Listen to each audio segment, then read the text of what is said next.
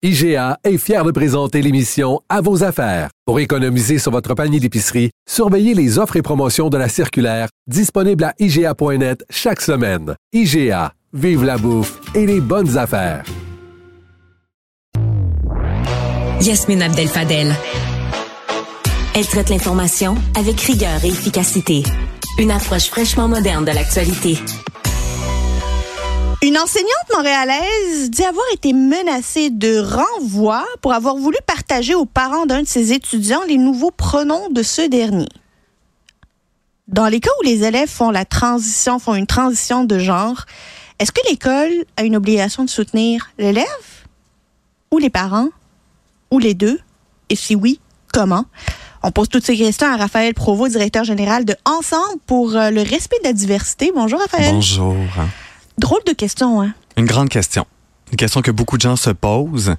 Et quand on a vu l'article justement dans les derniers jours, puis juste remettre les choses en contexte, qu'est-ce que c'est les pronoms? Parce qu'il y a peut-être des gens qui nous écoutent Ouais. puis se demandent c'est quoi. C'est comment on s'identifie. Donc, mon genre. Comme moi, je me prends comme exemple, je suis un garçon, je suis un homme, donc je m'identifie comme un il. Quand je me présente, Raphaël, pronom il. Quand je vous dis mon pronom, peu importe le, ma voix, peu importe de quoi j'ai l'air, peu importe si je porte des talons ou pas, que j'ai du maquillage ou pas, si je vous dis que c'est il, c'est il, on s'arrête là. Et dans ce cas-ci de l'enfant, on justement demandé à ce qu'on l'interpelle différemment de ce que peut-être les papiers le disaient à la base, de comment les gens le connaissaient à la base, ben ça fait tout un toute une tollée et il y a une enseignante qui se sent justement brusquée là-dedans, mais ce que je trouve intéressant, c'est qu'on parle pas du jeune et on parle pas des parents. Et pour moi, c'est deux parties qui sont hyper importantes dans l'histoire. Les, les, les enseignants, là, ils doivent-tu, quand l'en- l'enfant dit, l'enfant, l'adolescent dit, ben, moi, à partir d'aujourd'hui, change de pronom, Mhm. c'est plus il, maintenant, c'est euh, c'est yel. Mhm. À quel point l'enseignant doit déterminer si c'est sérieux, pas sérieux? Il doit-il juste s'arrêter, pas poser de questions? Parce que c'est difficile, là, tu sais, les enfants, là, ça passe à travers euh, une période qui est trouble. Ben, l'adolescence, à la base, c'est complexe Ben oui. pour différentes raisons. Et ça, ça vient rajouter une couche. Et je pense que ce qui fait la différence, c'est l'écoute.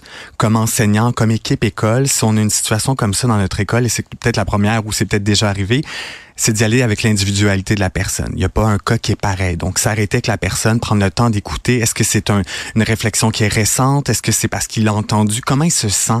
Avec ça? Et jamais invalider le ressenti d'une personne. Puis je vous le dis, c'est pas une mode. Un jeune qui un matin, si c'est plus profond que ça. Peut-être qu'il sait pas encore comment s'identifier.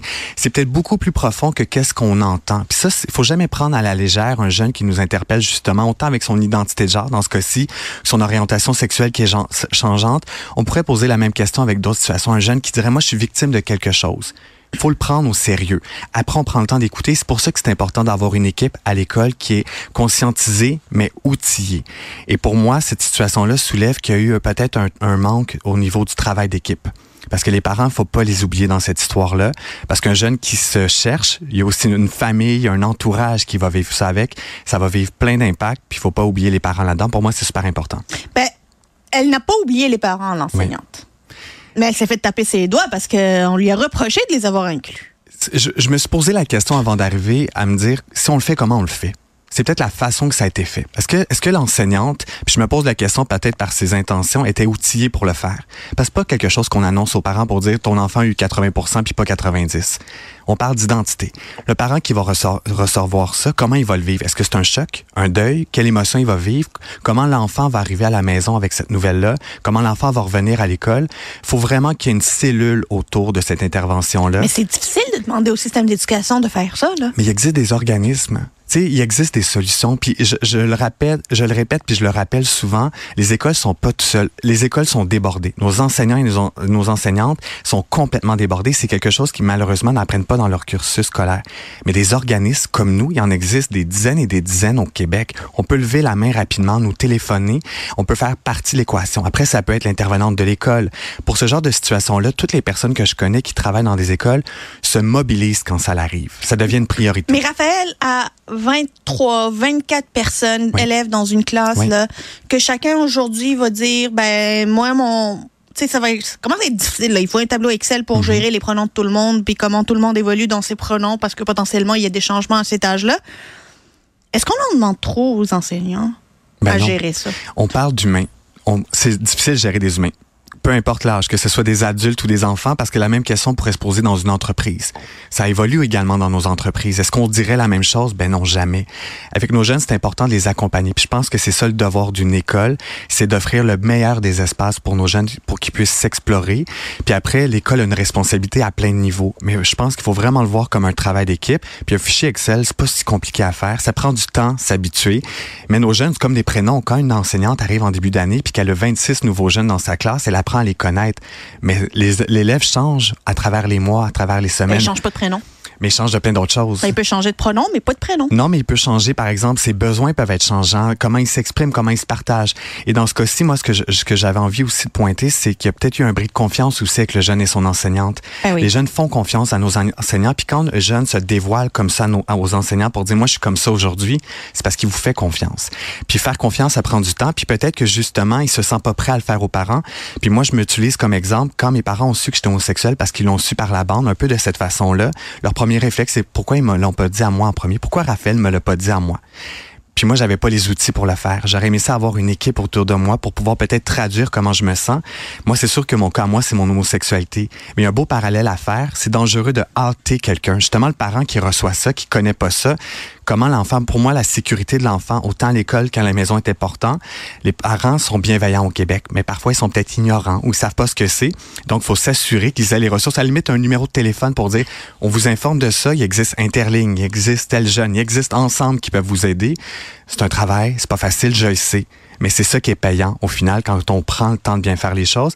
Puis dans cet article-là, on parle du stress que l'enseignante a vécu. Le jeune, c'est quoi le stress qui vit encore aujourd'hui? Le parent, on les oublie. Puis je veux pas dire c'est pas une compétition de qui a plus souffert, mais il y a des gens dans l'ombre aussi qui souffrent encore malheureusement. Là, il y a tout un débat sur les droits parentaux. Oui. Et est-ce que la décision finalement de ne pas, si euh, finalement on impose un secret professionnel aux enseignants mhm. pour euh, ces élèves-là, est-ce que ça pourrait euh, entraver le droit des parents, un droit fondamental, d'être impliqués dans les décisions fondamentales de leurs enfants? Mais il y a plusieurs questions. Je suis pas un juriste, donc je veux pas aller trop loin. Non, mais, il y a une question d'âge. ici. Ben, je pense qu'il faut se questionner justement savoir est-ce que les parents au Québec sont assez bien outillés pour recevoir toutes ces nouveautés-là. Nouveautés dans le contexte actuel parce que c'est des choses qui existent depuis toujours, c'est juste qu'enfin on en parle. Les parents, au final, moi je le dis, c'est eux ultimement qui ont le, pas le dernier mot, mais qui connaissent leur enfant mieux que d'autres, puis qui savent comment être un bon parent. Moi je pars du principe que à la base un parent est une bonne personne. Puis après il y a des mauvaises personnes partout, il y a des mauvais parents, il y a des mauvaises écoles, il y a des mauvais enfants, il y a de tout, mais majoritairement les bonnes il y a des bonnes personnes. Faut partir de ce principe-là. Ensuite, on, on y va cas par cas. Si ça vire mal, on y va de cette situation-là. Parce que justement, dans le cas-ci, l'enfant a plus de 14 ans, donc l'enfant a droit à son consentement aussi. Donc, faut respecter ça aussi. Dans d'autres cas, on, on questionnerait peut-être pas le même principe. Là, c'est parce que c'est très flou pour beaucoup de gens ce que c'est l'identité de genre. Il y a un travail à faire derrière.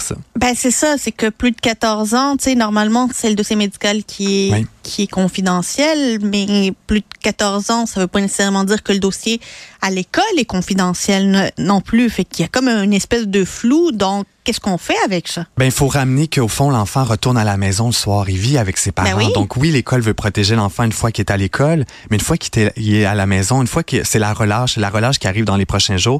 Pour beaucoup de jeunes, c'est stressant de revenir à la maison avec leur propre bagage parce que est-ce que je vais pouvoir être moi-même à 100% à la maison? Et vice-versa, il y a des enfants qui, peut, qui peuvent être 100% eux-mêmes à la maison et pas à l'école. Donc, il y, a des, il y a des milieux qui sont super bienveillants parce que des écoles, on l'a vu dans les derniers jours, l'intimidation au Québec, c'est un fléau sur lequel il faut s'attaquer. C'est pas juste les jeunes trans et non-binaires qui subissent l'intimidation.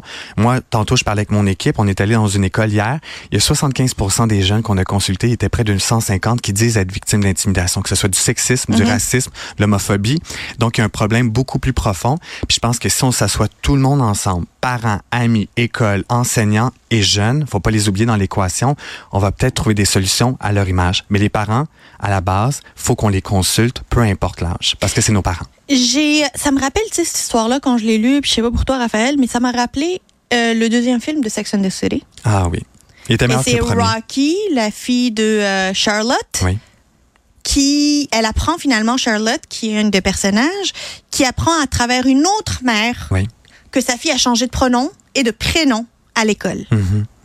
Je me souviens exactement c'est quoi la scène et j'ai vu l'émotion de l'actrice qui joue très bien parce qu'on ressentait l'émotion.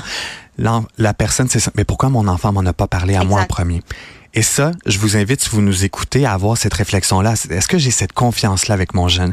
Est-ce que j'emmène ces questions-là autour de l'îlot le soir, le week-end? Posez des questions ouvertes à vos jeunes. Comment ils se sentent en ce moment? Allez au-delà, fouillez sur leurs médias sociaux avec bienveillance. Ça, c'est un bel exemple.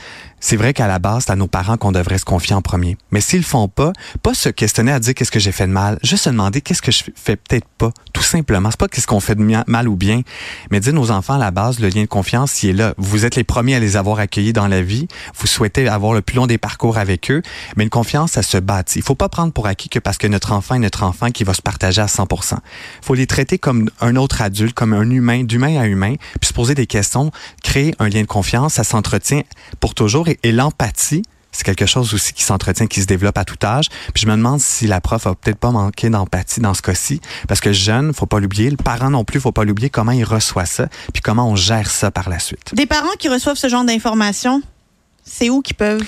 Interligne, tel jeune. Au pire, vous voulez me trouver parce que c'est plus facile, écrivez-moi puis je vais vous référer. Mais Interligne, qui est l'ancien justement Gay Écoute, mais maintenant est vraiment plus large. Et tel jeune sont des ressources pas que pour les jeunes, mais aussi les parents. Puis dans chaque région du Québec, il existe un organisme LGBTQ+. Vous tapez sur Google LGBTQ+, organisme, aide, soutien, help, comme vous le souhaitez. Puis il existe des ressources au Québec, je vous le dis. Vous n'êtes pas tout seul. Puis vivez pas ça tout seul non plus. Raphaël Provo, directeur général de Ensemble pour la le respect de la diversité. Merci beaucoup. Merci à toi.